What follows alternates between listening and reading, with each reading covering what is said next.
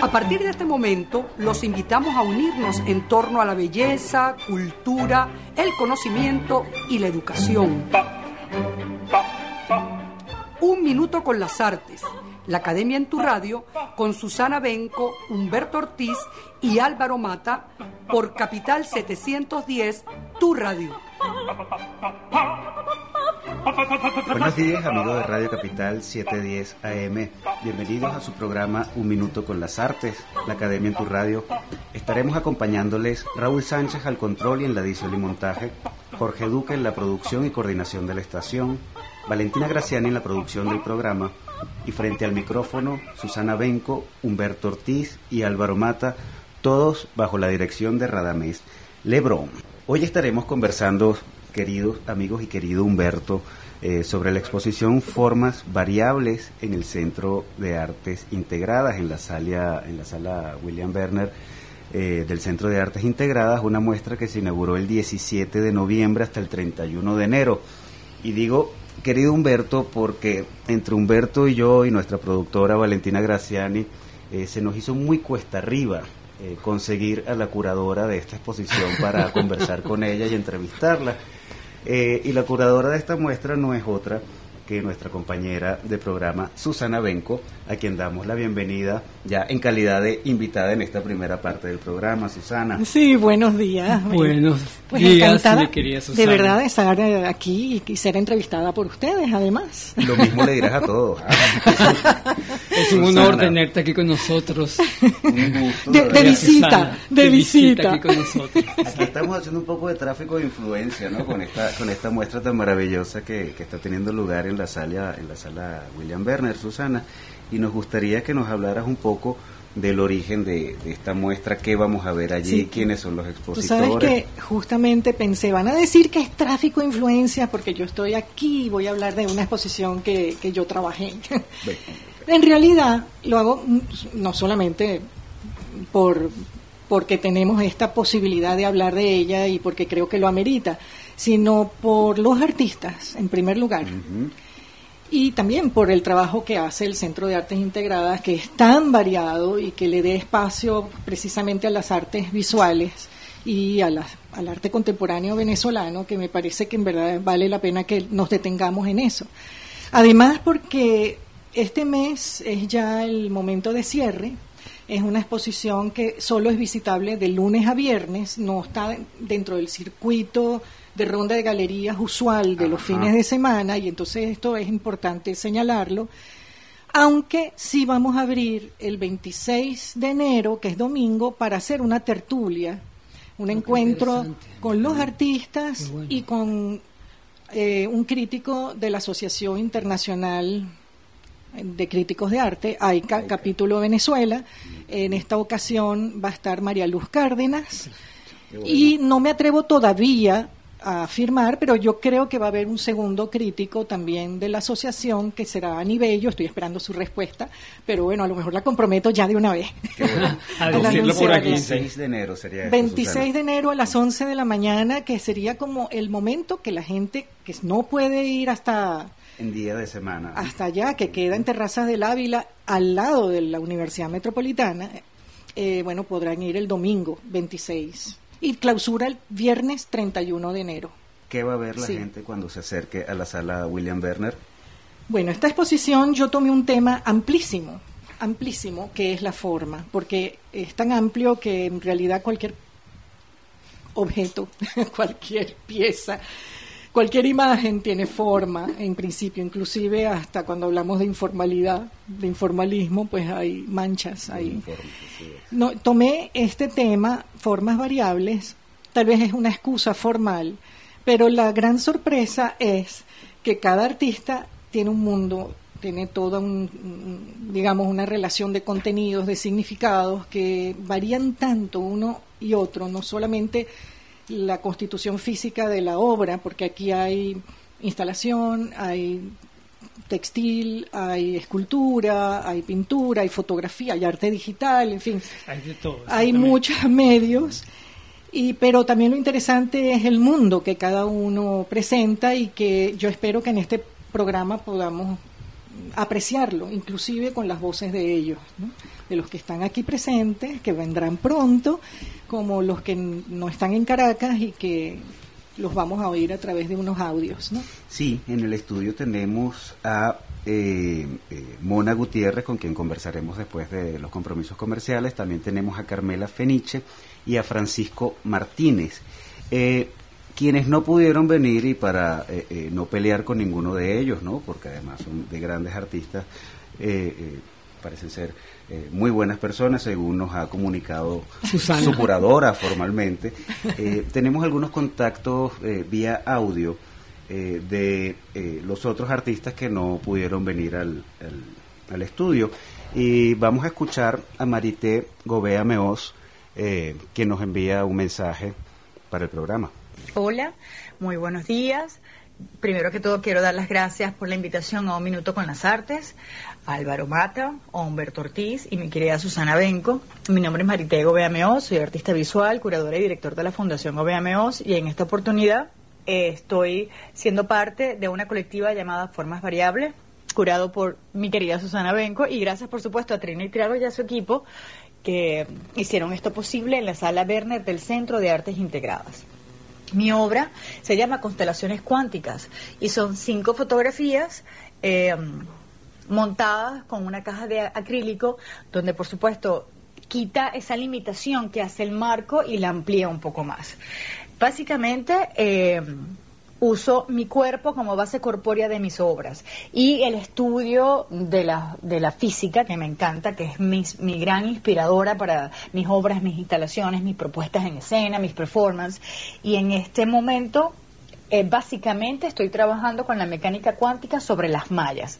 Esto tiene base de fotografía análoga, escaneado, modificado con diferentes programas y este es el resultado de las constelaciones cuánticas. Espero que la disfruten y voy a leer El Eterno Retorno. Cualquier estado en que este mundo pueda alcanzar, lo habrá alcanzado ya. Y no una vez, sino un número infinito de veces. Igualmente, este instante ya se dio en otro tiempo y volverá a darse. todas las fuerzas serán distribuidas de nuevo como ahora. Y lo mismo puede afirmarse con el instante que le antecedió y con el que seguirá. Volverás a encontrar a cada uno de tus dolores, tus placeres, a tus amigos, a tus enemigos, cada esperanza, cada error, cada brillo de hierba cada rayo de luz y toda la multitud de los objetos que te rodeaban. Este anillo del cual tú eres un pequeño eslabón volverá a brillar eternamente. Ese es Nietzsche. Muchísimas gracias por tenerme en el programa y ahora Susana seguirá ampliando lo que es mis constelaciones cuánticas. Muy amable. Bueno, lo que voy a ampliar es un poquito detallar un aspecto que ella no fue el detalle en su mención, que es que es su cuerpo, pero en este caso en particular es una fotografía análoga de su huella digital esa imagen eh, hecha, luego la escanea en altísima resolución y es allí cuando ella comienza a trabajar esas mallas, es lo que, lo que ella llama esas mallas cuánticas. Entonces, a partir de esa huella digital, va haciendo variaciones que van generando diversos espacios que uno no se imagina que todo eso está en su huella digital. En algunos casos omitiendo mallas, omitiendo redes, en otros casos agregándolas más bien o multiplicándolas. Entonces, en esa variación es donde está esa correlación con el universo que ella quiere establecer. Eh, y de allí, pues, toda esa referencia con la física cuántica, ¿no? Entonces es muy interesante pues cómo de la fotografía análoga se pasa a los recursos digitales y cómo a partir del detalle, de lo más mínimo que identifica la identidad, que es la huella y del cuerpo de ella, es, la lo más intransferible es la huella. Y de esa huella, de ese dedo, entonces eh, hay toda una serie que ella va realmente cambiando hasta el infinito, porque eh, es inagotable. Tiene, yo solamente puse cinco piezas por razones de, colectiva y de espacio, pero el trabajo de ella es una investigación muy interesante en torno al cuerpo, basándose en esos parámetros, ¿no? Y en el decir de la forma, que es lo que me parece interesantísimo también, a partir de una cosa tan orgánica y tan particular como es la huella digital, empezar todo un discurso formal, que es lo que me parece interesantísimo además de las distintas maneras en que la forma está trabajada en esta exposición, que es maravilloso, que es lindo ver todo Es un trabajo muy hermoso, muy limpio, nítido, sí. Y bueno, eh, tenemos también eh, otras voces Escuchemos a Luis Roca Brito a continuación. Hola, les habla Luis Roca Brito, artista plástico. Saludo a los locutores del programa en Radio Capital, así como a Susana Benco, quien es la curadora de la exposición Formas Variables. En esta exposición participo con nueve pinturas donde ratifico mi interés por el paisaje, pero un paisaje eh, no mimético ni copista o de correspondencia con la visión tradicional de este sino que busco remitir a través de una codificación abstracta valoraciones de percepción de atmósferas de lluvia, sequía, inundaciones, día, noche, etcétera, y otras situaciones que suceden en el paisaje. Es así como se observan en, las obras colores que remiten o recuerdan a esas situaciones atmosféricas que señalé. En las nueve pinturas encontramos dos series, una que denomino secciones y otra que lleva por nombre eh, del lado sur. En ambas series el interés temático es el mismo, o sea, el paisaje.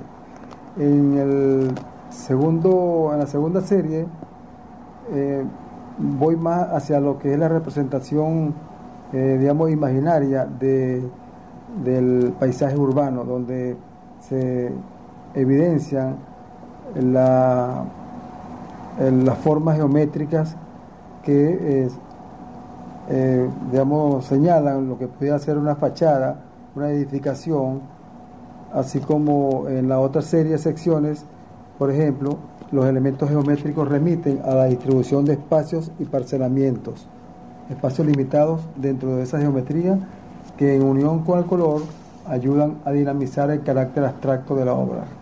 Luis Roca Brito. ¿Algo que agregar, Susana? Pues sí, eh, eh, yo trabajé a Luis Roca Brito en otra oportunidad y desde siempre eh, le conocía pues un trabajo pictórico, fundamentalmente de paisajístico.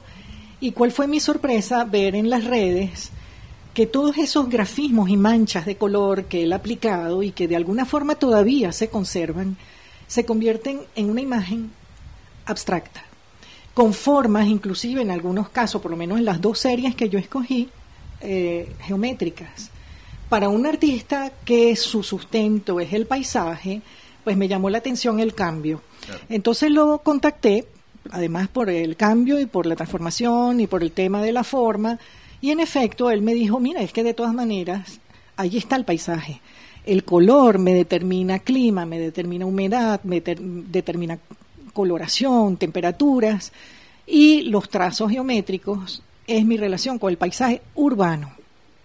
A pesar de que es una pintura muy gráfica, con mucho grafismo, hay mucho nerviosismo en su, en su tratamiento del color y, eh, entonces, bueno, en efecto, sigue manteniéndose el Luis Rocabrito que yo conocí en otro momento, solo que en verdad está indagando en otras cosas. Es interesante, pues, esa transformación hacia la síntesis, la, sí, y cómo, que es algo que seguramente vamos a, ver a lo largo de, este programa, cómo de todas formas el paisaje sigue siendo un tema constante en, en nuestros artistas venezolanos todavía hoy. Así es, desde el principio del siglo XX lo sigue siendo aún. Y lo sigue siendo todavía hoy. Escuchemos ahora a Israel Blanco. Tres uberos sujetan entre la tierra y el cielo a la ceniza se ensordecen los dedos entre oscuros incisos. Antes apenas el mar, suturado a tientas, perforan el tiempo. Exhibiéndose, dirigen las columnas del humo. Este fue el mensaje que nos envió Israel Blanco, un poema. Eh, por supuesto que Susana nos ampliará un poco más la, eh, la propuesta de Israel el, el poema busca el clima, que en realidad en las series que tenemos en la sala, él de alguna forma expresa.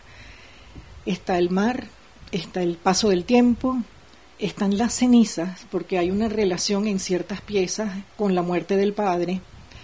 Eh, de hecho, se llama Osario de Dios, esa serie de piezas tubulares, tomado pues del libro de Armas Alfonso, de Alfredo Armas Alfonso. Y básicamente eh, bueno, conociendo a Israel de paso, él vive justamente muy cerca del mar. Entonces, ese clima de uberos, de enraizamiento, la casa familiar está muy presente y aunque su obra es abstracta, uno va sintiendo todos esos referentes en sus trabajos. Está pues en el color, que hay un predominio de azules, de grises, en las piezas tubulares, en, la usamenta, en el color hueso. Eh, y en cuanto a formas, porque hay formas que inclusive se contradicen entre sí en, en la misma superficie por cambios de direccionalidades y de grafismos y de texturas. Entonces, todo ese, ese, ese campo de referencia está ah, dicho de esa manera muy sutil en este poema y sin duda a través de esa expresión abstracta que hay en la obra de él. A propósito entonces de esos ambientes acuosos o marinos, vamos a escuchar el tema musical Viajera del Río con Aquiles Machado y Aquiles Baez.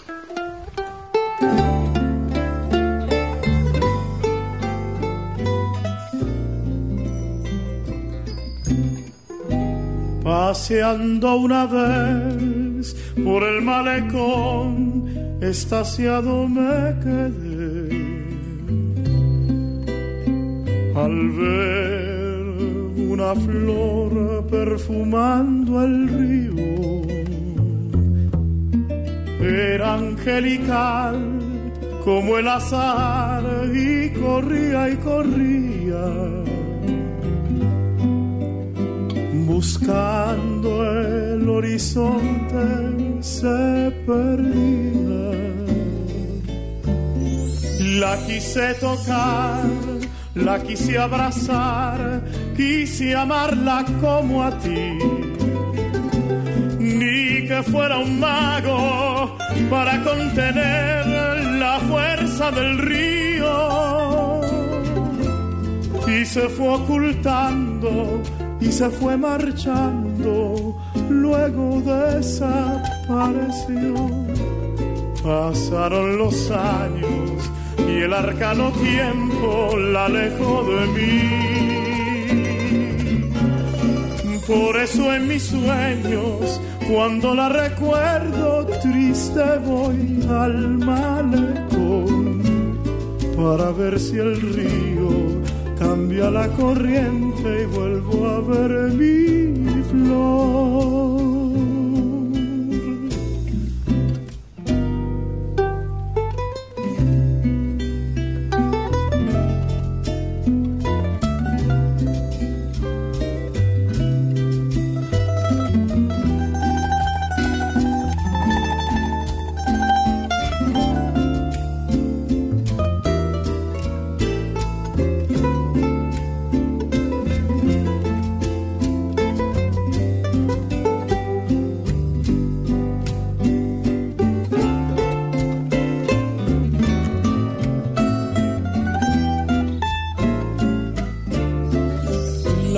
Quise tocar, la quise abrazar, quise amarla como a ti.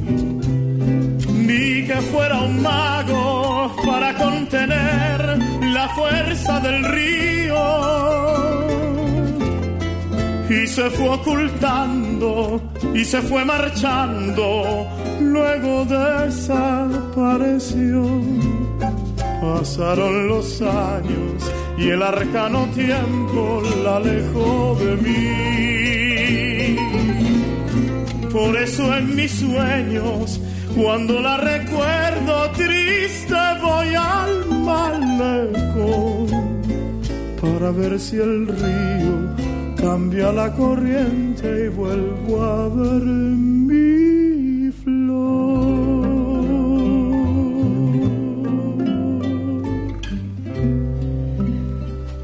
aquí en el estudio con Mona Gutiérrez, eh, artista que está participando también en formas variables. Y además, eh, bueno, tienes un currículum tan amplio como artista, como diseñadora gráfica, con muchísima experiencia. Además, me parece muy interesante también cómo has integrado tu obra con tus intereses por la ecología, por la conservación, Y bueno, todos esos aspectos yo los veo en tu trabajo y me encantaría que lo podamos desarrollar, aprovechando que estamos aquí juntas en este momento. ¿Cómo estás? Hola Susana, gracias por estar aquí, gracias por el trabajo de difusión de las artes en general. Este, bueno, sí, mi trabajo es una búsqueda eh, muy personal sobre la necesidad desde el lenguaje de, de retribuir a la naturaleza todo aquello que nos da y que el hombre con la contaminación, con la polución, era algo que yo notaba también cuando ejercía diseño. Pasaba muchas horas trabajando, muchas horas diseñando y toda esta cosa que producimos como sociedad termina siendo basura, termina siendo desecho, los papeles, los materiales, los tintes. Y bueno, luego de muchas cosas que se vivieron en el país, tuve un tiempo de, silencio, ¿no? En el trabajo en el que hacer del diseño gráfico, que siempre estuve vinculada a la parte cultural. Y entonces empieza como a aflorar esa necesidad de construir, y yo siempre he sido de construir formas tridimensionales, siempre desde la escuela, también estudié arquitectura, y siempre construía formas geométricas, desarrollaba toroides, desarrollaba, eh, hacía investigaciones de tetraedros, todos esos apuntes los tengo aún en desarrollo. Entonces eh, comencé a recopilar material, era algo que no podía explicar, no sabía de dónde me venía, comencé a recoger envases de plástico porque veía que me permitía una elasticidad y poder elaborar formas y poder construir todo un mundo ahí de posibilidades. Entonces empecé a diseccionar los plásticos.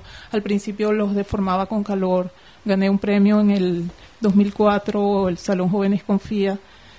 Era un proceso también de sanación interna y yo podía a través del material, mm, todas estas cosas es difícil definirla, pero podía curar ciertas heridas y transmutar mis propias búsquedas, ¿no?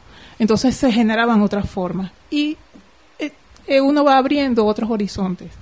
Este, ya luego la cosa se pone más consciente y estuve un periodo haciendo arte, este diseño utilitario a partir de material de desecho. Sí. Elaboré piezas, carteras y talleres. ¿Todavía sigues haciendo ese eh, tipo de Con menos intensidad, Ah, pero sí, sí lo sí, eventualmente lo sigo haciendo. Este y esta parte de divulgación de la parte educativa que es importante y que, y que todavía hay mucha necesidad. Este, y bueno, sí, los últimos años también, ahora estoy construyendo formas, estructuras geométricas a partir siempre del dibujo, teniendo siempre es- esta construcción de formas estructuradas. Este, bueno, el resultado es que terminan siendo formas orgánicas donde involucro materiales, plásticos, telas, eh, mangueras, todo lo que me consigo y que voy incorporando y que le da solidez a la estructura. Sí. Entonces, bueno, el resultado final es, el, es las estructuras que están. Pues que realmente las obras que están presentes en la exposición son bioredes. Justamente son estructuras en las que de- envuelves esa- esas estructuras base con material Sí, con reciclado, telas. con son, con- telas. son plásticos entretejidos. Este, la, la estructura inicial es plástico. Es como si tuvieras una reja, una rejilla que yo construyo con plástico. Este, y luego las telas le, es como una primera piel. Le hago una primera piel y luego un acabado final con unas telas más fuertes. Todo es material de desecho. Ah, sí. Este, en las en las telas, o sea, los plásticos son envases plásticos diseccionados. Se construyen formas, se le da la estructura y las telas son telas de jean de ropa usada de gente. Tengo muchos años recopilando material y vivo en una zona rural de San Antonio de los Altos y la gente me trae telas porque saben que yo soy la, la persona del pueblo que recoge materiales de desecho.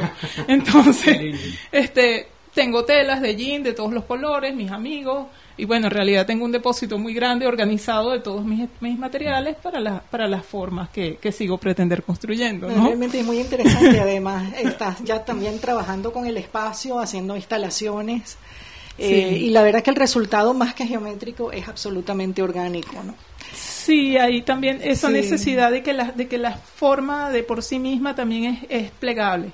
O sea, son estructuras que se pliegan y son muy suaves al tacto. Entonces son unas estructuras que son esculturas, pero que también puedes tocar, jugar con ellas y tienen esa parte lúdica. Da ¿no? la impresión de que estuvieran vivas a veces, se van a mover en cualquier momento, sientes un, o que están respirando.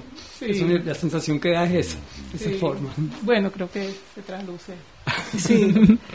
Hace rato, Mona, tú hablaste de, de, eh, de asumir tu proceso creativo como un proceso de sanación interna, ¿no? Y volvemos a aquel, aquella cosa tábica del arte como algo terapéutico. Eh, eh, ¿cómo, ¿Cómo asumes ese proceso? ¿Cómo, cómo entiendes esa sanación interna? Eh, en una época fue involuntario, no te lo puedo explicar. Tuve un proceso personal y el recoger materiales para mí era algo natural y que me generaba mucha, mucha, no sé, me llenaba un espacio. Yo no podía expresarlo este, racionalmente. Ya luego lo hice más consciente. Entonces empecé a recoger materiales de forma más consciente y empecé a darme cuenta que tenía esa necesidad de construir estructura. O sea, no era que yo quería salvar el mundo recogiendo basura, fue algo que surgió solo. Lo hice más consciente y lo enfrenté como una forma de vida que surgió en mí de forma natural. Entonces, cuando yo hablo de, este, cuando se me relaciona la ecología, sí, pero no fue un proceso racional que ya yo me propuse, una meta, fue algo que fue se dio de forma natural. La gente me empezó a traer, me empezó, y, y, entonces sentía que tenía un compromiso con la naturaleza y que yo estoy en este planeta como un ente que tiene que este, hacer algo. Y el hacer algo es evitar que más basura contamine y qué tal. Y si yo tengo la posibilidad de con mis manos construir estas formas, pues las hago. Y aquí estamos. Maravilloso. Agradecemos a Mona Gutiérrez por haber compartido con nosotros en el estudio hoy y de seguida vamos a unos compromisos comerciales. No se aparten del dial, ya regresamos en Un Minuto con las Artes.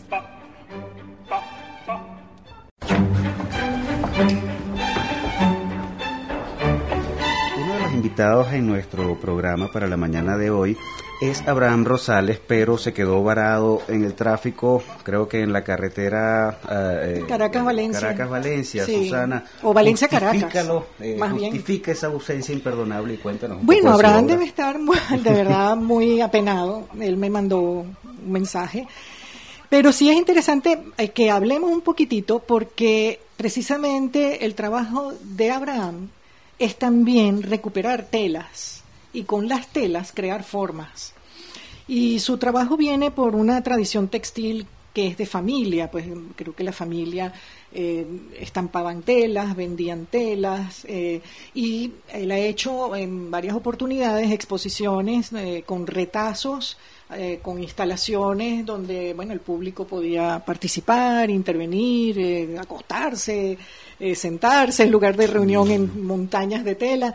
Pero en esta ocasión él enrolla telas y crea unas formas que cualquiera que las mire piensa o bien en formas biológicas también o tal vez en líquidos casi muy espesos, como cremosos, como o, un poco, ah, no sé, sí, cremosos, jugando con los colores según el, el tipo de enrollado de telas. Entonces le quita la apariencia, digamos, original del material para dar la impresión de otra, cosa.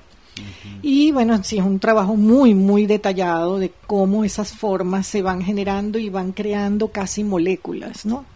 Entonces era interesante, sí, porque hay esa relación con la naturaleza que de, de nuevo estamos viendo entre primero que permanece en el arte venezolano, pero además que persiste en esta, en esta exposición, ¿no?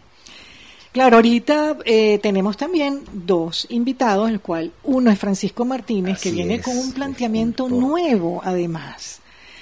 Sí, eh, yo quería empezar contigo, Francisco, por la, la relación con la naturaleza, porque después vamos con Carmela Fenice, más bien hacia el paisaje urbano. Entonces yo quería hacer como esa doble visión, que lo podemos alternar en un diálogo con los dos, eh, de cómo se expresa tanto esa visión de la naturaleza en su digamos, paisaje nocturno que tú trabajas, y, yo, y luego ya Carmela, que con la fotografía hace unas composiciones muy dinámicas, muy rítmicas en función de las fachadas, de las torres, y por eso de allí pues está el paisaje urbano. No sé si estoy haciendo muy mal de empezar por el caballero o empezamos de una vez por la dama. Bueno, es el concepto, el concepto curatorial, Humberto, ¿no? Importa, ya no importa. Ya no importa, ¿verdad? bueno, eh, Carmela, primero las damas, siempre las damas. sí, dale, Carmela, dale. ok, bueno, eh, eh, en encantada de estar acá con ustedes. Gracias por la invitación. Em, hablar de mis paisajes urbanos son es básicamente eh, después de tanto trabajo, eh, 20 años que llevo trabajando la memoria, eh, tomando fotografías incluso desde mi época análoga y después cuando pasé a la digital, eh, de esas ciudades que yo he vivido, que he recorrido, que incluso he caminado como turista en todas partes del mundo, no solo Caracas, Roma, Milano, Nueva York, Moscú, eh, y bueno, una vez que empiezo yo a revisar ese archivo fotográfico, me doy cuenta que reiterativamente vengo trabajando y utilizando puntos de vista de estos edificios, fachadas, de esa parte urbana, eh, que a veces incluso esas ciudades invisibles que la gente a veces no ve, o de estos edificios en alza que me recordaban muchísimo películas como las de Fritz Lang, Metrópolis, ah, la época del blanco y negro, y, bueno, eh, empiezo, sí, del expresionismo alemán exactamente, y empiezo entonces a, a trabajar, con, a seleccionar estas fotografías y ya luego las transformo en, a través de programas como Photoshop, incluso desde Lightroom inicialmente, eh, las transformo en esas ciudades imaginarias, que son reminiscencias de mis recuerdos por, de haber pasado por esos sitios y lo que me queda y, y bueno, transformándolo. Eh, haciendo esas formas variables, eh, esas composiciones dinámicas, con mucho ritmo. Incluso también quiero, menciono parte de mis referencias, que es, Sinfonía de una gran, Berlín, Sinfonía de una gran ciudad, de Walter Ruttmann, que también me marcó muchísimo hace años, eh, película silente en blanco y negro, y que recorre Berlín desde que amanece hasta que anochece y pasa por esas visiones urbanas, por esos eh, diferentes eh, momentos de la ciudad donde eh, se dan estas dinámicas de principios de siglo y que me doy cuenta que estamos en pleno siglo XXI y que muchas permanecen. Y allí es donde yo empiezo a componer y a dialogar con estas fotografías hasta crear collages digitales, que es el resultado de lo que estamos viendo ahorita en la exposición. Y es un resultado muy formal, muy abstracto al mismo tiempo. Y una cosa que a mí me, llama mucho la atención es tu relación rítmica, porque como también tienes un trabajo musical, ya que tú también, eh, bueno, trabajas con la música, sí, trabajo con la se siente el ritmo urbano. Realmente se siente, que fue el título de una de tus... De una de mis exposiciones que tuve el año pasado en el Centro Cultural Chacao. la parte musical eh, ha tenido importancia en mi vida, porque incluso en mi niñez fue cuando yo estudié teoría, solfeo, estudié teclados, piano, incluso fui profesora por un tiempo de música y luego eso permanece, permanece eh, evidentemente, y en el momento de crear eh, tú no te das cuenta el por qué estás haciendo cosas, por qué generas ritmos en los collages, en, esas verticales que yo empiezo a trabajar y bueno, y en pleno siglo XXI, por eso siempre hago un poco la diferencia. Actualmente eh, soy DJ y también trabajo ah, muchísimo con la música electrónica, porque la música toda mi vida ha sido mi pasión, una de mis grandes pasiones. Y sin darme cuenta, la, la, la sincronizo con estos collages y estos trabajos eh, abstractos e incluso algunos cinéticos, algunas obras han sido también. Sí, este, y bueno, eso. mira, y eso es un mundo nocturno y por eso me parece interesante que hablemos también con Francisco porque eh, generalmente, digamos, lo tradicional, lo usual es que hablemos de paisaje en la pintura, eh, paisaje como luz, como, ¿verdad? O, sí, bueno, más o menos, o anochecer o lo que sea, pero en esta vez estamos hablando de escultura y de noche y es muy interesante eso en tu trabajo, desde la perspectiva de la forma escultórica. Bueno, yo muy agradecido contigo, eh, Susana, porque es una oportunidad siempre para poder conversar sobre lo que nos gusta hacer, ¿no? Álvaro, Humberto y a toda la emisora, y bueno, Carmela que está aquí con nosotros. Bueno, eh, parte de este trabajo ha sido un desarrollo de hace unos, qué sé yo, tres, cuatro años, que, bueno, he venido como tratando de desarrollar quizás un poco más de tiempo, porque hay una pieza que tiene, es del año 2002. O sea, que, son cosas que en verdad están de mucho antes, solo que ahora es que se, lo estamos viendo. Sí. Okay. Em, en algún momento son cosas que habían estado como muy presentes en el trabajo, que yo había tratado como de, de sacarle provecho a todo lo que sucedía con esas piezas, pero no había tenido como la oportunidad, ¿no? Porque parte del proceso siempre era la forma, el problema de la escultura, que siempre es el objeto, ese objeto concreto que se pasa a ser parte del espacio, y al momento de hacer todo este trabajo de esa forma escultórica siempre queda un residuo. Y ese residuo siempre era como, wow, ¿qué hago yo con este residuo? ¿no? Porque siempre era como muy interesante lo que sucedía como, como objeto final también. Y yo siempre le decía a Alberto Esprino que yo decía, oye Alberto, yo te admiro muchísimo porque tú logras de un objeto que ya ha pasado a ser parte, ha dejado de ser su historia, pasa a ser parte de, de lo que es el planeta, y tú recobras ese objeto y ese objeto pasa a ser con una característica muy particular. Tú le otorgas como una nueva vida a ese objeto.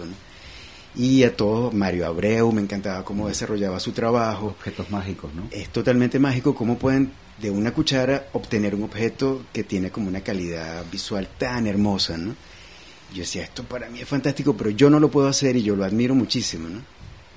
Cuando yo veía todos estos residuos en mi trabajo, yo decía, bueno, ¿qué hago yo con esto? Porque para mí pasaban a ser como parte de un desecho, pero no lograba como, como descifrar qué había detrás de todo eso. Eh, comienzo a hacer, eh, sigo desarrollando todos estos trabajos y de repente aparecen como eh, recortes, recortes de, de, partes de una pieza y yo digo, wow, esto es como la posibilidad de que yo tengo la, ese, como ese encuentro, ¿no? Aquí hay algo que me puede permitir generar un discurso, un discurso visual, y yo venía desarrollando una serie de piezas que se llamaban pareidolias. Y esas pareidolias son siempre esas formas que uno trata como de identificar en la naturaleza. Uno ve un objeto, ve cualquier cosa y lo identifica con algo. Y cuando yo vi esto, estos residuos, yo digo, nada, estos son unos paisajes. Porque se veían tal cual un paisaje cuando uno lo ve durante la noche. Esas siluetas de las montañas, o las siluetas de las plantas una detrás de la otra. Y fue como una revelación completa porque digo, claro, aquí es donde está la, esa, esa posibilidad de que yo tengo de generar un discurso a partir de ese residuo. Y empezaron a aparecer formas y aparecían más y aparecían más. Y recordé una pieza que yo había tenido, que había intentado hacer eso ya en el 2002, pero no había tenido como esa consecuencia que ahora la tiene. Y esta serie de piezas se llaman Pareidolias Nocturnas. Y trata de ser un, una especie de narrativa poética sobre lo que sucede durante la noche, ese, recuerdo o esa, esa necesidad de construir una imagen durante la noche que siempre, como dicen los gatos en, la noche, siempre todos los gatos son pardos en la noche. Y puedes ver eh, cualquier cantidad de imágenes durante la noche y es más o menos lo que trato como de, encontrar en, eso, en esos elementos. Se terminan siendo como siluetas, siluetas que cada quien va como reconociéndose a sí mismo en esa silueta. Son como fantasmas negros sobre fondo blanco, eso es lo que ve uno, fantasmas negros sobre fondo blanco. Hay un poco de eso. Y también quería hacerle como un gran homenaje a mi maestro que es Guillermo Abdala, que en algún momento desarrolló una serie de piezas que eran recortes él tenía cierta incapacidad visual y todo el desarrollo de su trabajo lo hacía a partir de recortes de papel negro. Y aparecían figuras y todo esto aparecía durante la noche. Y cuando encontré esa posibilidad de conectar todas estas vericuetos de la, del trabajo, cuando logran como armarse, digo, claro, yo a estas cosas las llamaba pareidoles nocturnas, homenaje a Abdala. Y es un ah, poco lo que está detrás de todo eso casi que además se crea una narrativa, hay una lectura, incluso algo pictográfico en algunas de estas piezas. Y lo otro interesante es cómo, eh, desde el punto de vista ya de curaduría, cómo se empiezan a establecer relaciones entre las obras. Porque Marité trabaja la huella digital y está frente a ti, y tus paraidolias surgen de un trabajo previo con la huella digital aun cuando estas pareidolias nocturnas ya es paisaje, pero son justamente lo que quedó de antiguas huellas, de alguna forma. O sea, él hizo unas huellas previamente y esos desechos es lo que quedó. Pero de, esos desechos, él hizo otra obra. Que son estos paisajes. Entonces, eh, bueno, eh, se da pues esa... El, concepto está redondito. Está como redondito, pero hay muchas cosas que no se dieron intencionalmente desde el principio. No, fueron casualidades, sino causalidades. Se empezó a ver en la relación en sala entre los artistas. Sabes que eh, eh, Eugenio Montejo, el gran poeta venezolano, él solía decirnos en clase que en arte y en poesía todo está premeditado el asunto es que vaya a saber por quién, ¿no? Bravo. El toque, divino allí. Pero algo, se arma siempre. Yo me quedé, me, quedó, me hizo tilín, como dicen por allí, esto, este vínculo de Carmela con la música eh, y su incursión en el mundo de los DJ. Eh, ¿Qué escucha Carmela Feniche cuando está creando, cuando está trabajando en su taller? Cuando estás creando plásticamente. Cuando estoy creando plásticamente, eh, a veces lo que escucho es el silencio. Porque a veces necesitamos del silencio para trabajar y, ensimismarnos en nuestro propio mundo y, crear. Incluso eh, a mi esposo le digo, mira, en este momento no estoy en casa, estoy creando y necesito como que silencio absoluto.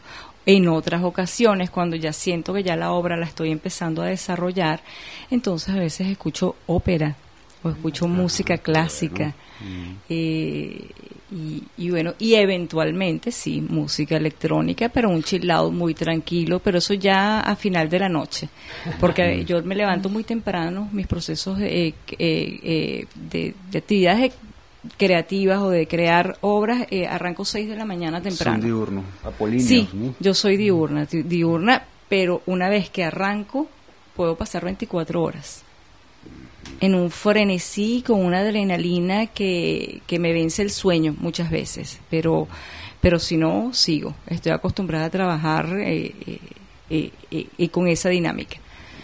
A propósito, entonces, de música, vamos a escuchar un tema musical eh, con Nora Jones, Don't Know Why.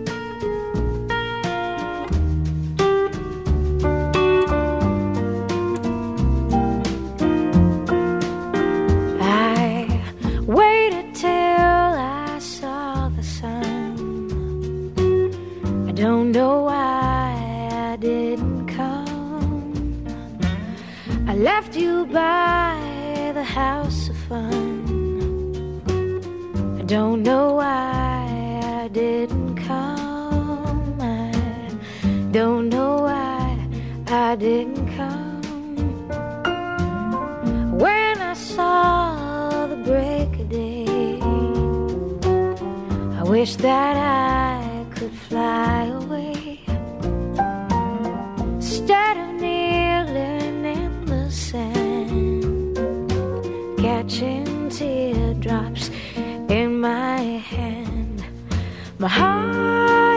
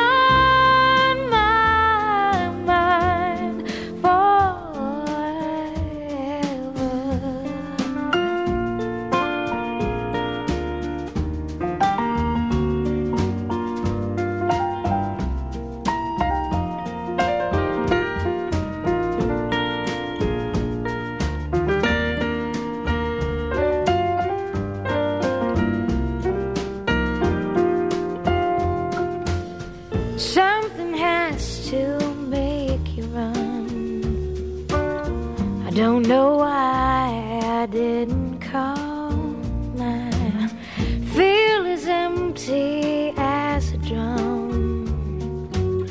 I don't know why I didn't call. I don't know why I didn't call. I don't know why I didn't call. Bueno, eh, la verdad es que esta exposición da para conversar y reflexionar muchísimo. Eh, ha sido más bien muy grato en los encuentros que hemos tenido también con los estudiantes, eh, porque el Centro de Artes Integrada concentra varias escuelas, entre esas el Colegio Integral Ávila, con educación formal para niños y jóvenes. Y claro, la reacción pues es muy, muy interesante de, de las personas y de los jóvenes que han visitado la exposición. Y creo que vale la pena reiterar en la invitación a- al público que, que asista. Tienen todavía el mes de enero. Lo único es, bueno, de lunes a viernes, de 9 de la mañana a 12 y media y de una y media a tres y media. Horas un poco limitadas, pero es también para que no choque con la salida escolar. Claro. La sala William Werner está en el primer edificio del Colegio Integral Ávila. Entonces, claro, tratamos de evitar que ambas cosas, eh, sí, traiga, sea, sea molesto, digamos. Pero de resto, pues más bien el silencio absoluto, pueden ver la exposición con suma calma. Y el domingo 26 de enero, a las 11 de la mañana, vamos a tener esta tertulia con todos los artistas y bueno, se va a poder Los profundizar muchísimo más. Eh, creo que vale la pena decir que el, bueno, el, el Centro de Artes Integradas queda camino hacia la Universidad Metropolitana, es en esa misma avenida de la universidad, pero llega a un punto más o menos a la altura donde hay un vivero que van a ver una calle que dobla a la izquierda y sube hacia la montaña. Y ese es el Centro de. Artes Integradas, que mucha gente lo conoce como la montaña creativa. Correcto. Sí. Bueno, Susana, Humberto, debemos despedir a nuestros invitados de hoy, Carmela y Francisco. Muchas gracias por estar Inviten a su exposición, por Gracias. favor. Y a. Mona, que estuvo a hace un rato con Mona, nosotros. que está fuera de cabina, Francisco. Eh, bueno, queremos invitarlos a todos a que vayan a ver la muestra. Es una oportunidad interesante de ver qué está sucediendo con el arte venezolano contemporáneo y eh, quedan abiertas la, por- la, la invitación. Mis redes sociales son eh, en Instagram, arroba Francisco Martínez Escultor. Gracias. Carmela. Eh, por mi parte, eh, pueden visitar las redes sociales Instagram Carmela Fenice Art. Por allí pueden encontrar todas las obras y todas las actividades que estoy realizando actualmente. Y yo- Carmela está muy muy activa en las redes sociales, ¿no? Así que Uy, podemos sí, estar al ella día, está ¿verdad? todos los días. Y creo, si no me equivoco, de Mona es Mona Gu en eh, Instagram. Arroba Monagu, sí señor, en Instagram. Carmela Feniche, arroba Carmela Feniche Art. eh, y Francisco Martínez, arroba Francisco Martínez Escultor. Eh, Susana nos hizo llegar vía correo electrónico una muestra eh, digital, por supuesto, del catálogo, el maravilloso catálogo de la exposición que tenemos, afortunadamente impreso ¿no? en, en nuestra cabina. Susana, ¿dónde podemos conseguir el catálogo? ¿Hay alguna dirección Bueno, web el catálogo físico, yo espero que todavía quede en la sala de exhibición, pero también pueden tener más información de la exposición en mi blog. Mi blog es facilito, porque es Susana Benco, con B alta y K de kilo, susanabenco.blogspot.com. Eh, allí tengo la entrada con el texto curatorial, con fotos del montaje y creo que sí está el catálogo en PDF. Correcto. Que se puede hacer el enlace y abrirlo. Se puede descargar Sí. inclusive. así Y se es. puede descargar, sí. Humberto estuvo viendo la exposición hace Sí. poco, me comentó. ¿Qué te pareció, Humberto? Yo quería justamente recomendar la exposición porque es una exposición de arte conceptual, exactamente, pero arte conceptual, arte. Es decir, trabajo realmente con la forma, creación de formas. No nos están creación- metiendo gato por liebre No. con esto de arte abstracto no, conceptual. No, no, no es nada de Ajá. eso. Es arte, arte, trabajo realmente de elaboración de formas, que me parece maravilloso y me encanta. Gracias. O sea, y gracias. Lo digo además por, por los siete artistas que están participando. Hermoso trabajo artístico. Qué bueno. Arte. Nosotros gracias. llegamos de esta manera al final de su programa Un Minuto con las Artes. Estuvimos acompañándole en la mañana de hoy eh, Raúl Sánchez en el control de estudio, edición y montaje, en la producción y coordinación de la emisora Jorge Duque, en la producción de Un Minuto con las Artes Valentina Graciani, y un gusto compartir con ustedes, Susana Benco, Humberto Ortiz y Álvaro Mata, todos bajo la dirección de Radamés Lebrón. Invitamos a nuestra audiencia a seguirnos en las redes sociales, en Instagram, arroba un minuto con las artes, en Twitter, arroba un minuto piso artes, y también pueden escribir a nuestro correo electrónico un minuto con las artes arroba gmail.com. Y el un en uno en número. Un en uno en número. Exacto. Muy buena la salvedad, Susana. Sí, porque... Muchas gracias, Susana. Eh, a Siempre veces, confundo, A veces ¿verdad? no se sabe. Correcto. Nos escuchamos el próximo miércoles entonces. Feliz semana.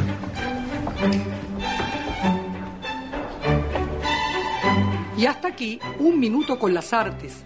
La invitación es para el próximo miércoles a las 9 de la mañana por Capital 710, tu radio. pa,